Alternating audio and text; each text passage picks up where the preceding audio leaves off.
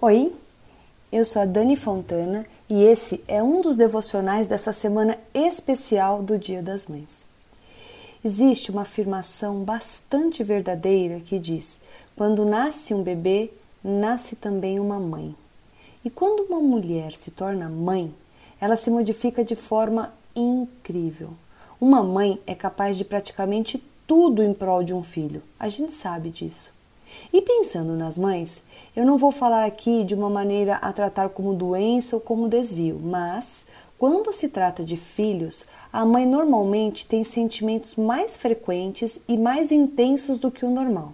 Sentimentos de medo, insegurança, ansiedade, superproteção, preocupação, dúvida, inquietação, entre tantos outros. Parece que a mãe não descansa, não confia, que está sempre em estado de alerta. E como lidar com isso?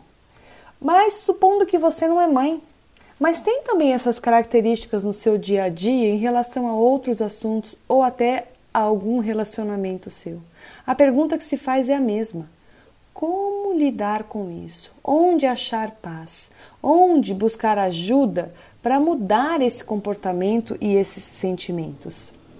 A reflexão que nós vamos fazer hoje serve para as mães, mas serve também para qualquer pessoa. Então você pode pensar: ok, eu preciso que Deus me dê descanso, paz, alegria, segurança, certeza, promessas. Como é que eu posso fazer para alcançar isso? Né? Onde eu busco isso? A gente sabe que desde os primórdios a raça humana tenta agradar aos deuses para que tudo lhe vá bem para que a sua colheita seja abundante, para que seus inimigos sejam derrotados, para que a sua família prospere, ou ainda para que a sua vida seja longa e boa. E infelizmente, hoje em dia, a gente continua vendo esse tipo de comportamento. Alguns cristãos realmente acreditam que precisam fazer alguma coisa, como cerimônias especiais, votos ou até promessas, para arrancar das mãos de Deus as bênçãos que tanto desejam. A pessoa pensa que tudo depende dela, que tudo está nas mãos dela. Mas, se a gente ler a Bíblia, se você estudar a palavra, você vai ver que não é assim que funciona. O texto que eu separei para a gente ler hoje está é, em Romanos, capítulo 8, versículo 32. Lá a gente lê assim: Aquele que não poupou seu próprio filho, mas o entregou por todos nós, como não nos dará com ele e de graça todas as coisas? Um pouco antes, no versículo 31, a gente lê: Se Deus é por nós, quem será contra nós? E é interessante que esse versículo 32, ele se baseia numa lógica comparativa, que é muito interessante. Porque ele diz: se Deus já nos deu o que tinha de maior valor, também nos dará as coisas de menor valor. Aquele que não poupou o seu próprio filho, mas o entregou por nós, como não nos dará com ele e de graça todas as coisas? Paulo usa um argumento que vem do superior para o inferior, do difícil para o fácil, do obstáculo quase intransponível para o que pode ser facilmente superado. E quando a gente lê, né, ele não poupou, a gente pode entender a imensidão da dificuldade, né, e, e do, né, e, da, e do obstáculo que Jesus transpôs naquela cruz. Então eu peço agora que você pense em qual é o obstáculo que você está achando difícil transpor. O que é que você pensa que precisa arrancar das mãos de Deus? E aí a gente vai ver aqui algumas coisas que esse versículo ensina. Na verdade, três, três pedaços eu coloquei aqui. Aquele que não poupou o seu próprio filho, mas o entregou por todos nós. Quando Adão e Eva foram expulsos do paraíso, lá em Gênesis, dentre tudo de bom que eles perderam, o que mais pesou foi terem perdido a doce intimidade que tinham com Deus. O ser humano não consegue voltar a Deus por causa da sua condição pecaminosa. E caso o Criador desejasse ter o homem ao seu lado novamente, ele teria que resgatá-lo pessoalmente. E foi o que ele fez. E foi isso mesmo que ele fez. Ele enviou seu filho ao mundo em forma humana para nos resgatar. Foi vida por vida. Ele entregou a vida do seu filho Jesus naquela horrível cruz para que nós vivêssemos para Deus. Deus nos deu o que tinha de mais precioso.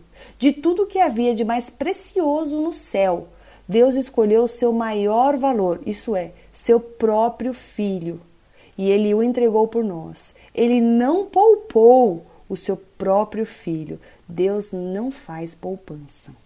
Segunda coisa, eh, Paulo continua: como não nos dará com ele todas as coisas? O apóstolo Paulo faz uma pergunta intrigante: se Deus nos deu o que tinha de mais precioso, que é o seu filho, como não nos dará juntamente com ele de graça todas as coisas? Engraçado, porque a Bíblia sempre ensina, e a gente sabe disso, que pessoas são infinitamente mais valiosas do que coisas. Jesus, o Filho de Deus, é muito mais valioso que todas as coisas que existem, muito mais valioso do que todo o universo junto. Se Deus nos deu o seu próprio Filho, ele iria nos negar coisas? Aquele que não poupou a vida do seu filho pouparia coisas? Se você já abriu seu coração e convidou Jesus para entrar na sua vida, você ganhou não somente a grandiosa salvação que vemos que temos em Cristo Jesus, mas o versículo diz que juntamente com Cristo você vai receber da mão de Deus todas as coisas. E aí por último a gente vai falar assim, o que são esse todas as coisas, né? Daí o versículo termina dizendo: dará de graça todas as coisas. Parece esquisito dizer, né? Dará de graça. Porque se alguém verdadeiramente dá alguma coisa, só pode ser de graça. Mas apesar dessa redundância que vem esse versículo, a gente pensa que o autor estava prevendo que o homem poderia incorrer em algum erro. Então, Deus registrou na sua palavra que as coisas que ele nos dá, ele dá. E isso é de graça. Isso significa que Deus não faz barganha com o homem, não. Se você já abriu seu coração para Jesus, se você já creu nele para sua salvação, você não precisa ficar preocupado, porque no devido tempo receberá da mão de Deus de graça todas as coisas. E o que são todas as coisas? Todas as coisas, elas estão dentro de uma lógica que é de acordo com os planos e propósitos de Deus para você, para a sua vida. A gente lê em Efésios 1, 3. Bendito seja o Deus e Pai do nosso Senhor Jesus Cristo, que nos abençoou com todas as bênçãos espirituais nas regiões celestiais em Cristo. Ou ainda em Mateus 6, 31 a 33, mais o último versículo: Busquem, pois, em primeiro lugar o reino de Deus e a sua justiça, e todas essas coisas lhe serão acrescentadas. As coisas ele, ele dá livremente, sem preço. Não é por dinheiro, não é pelo nosso mérito, é pela misericórdia dele. Do começo ao fim, o trabalho é dele. A bênção vem dele, de acordo com os planos e os propósitos dele, de acordo com aquilo que ele acha que é interessante para nós. Deus sempre faz o bem para nós.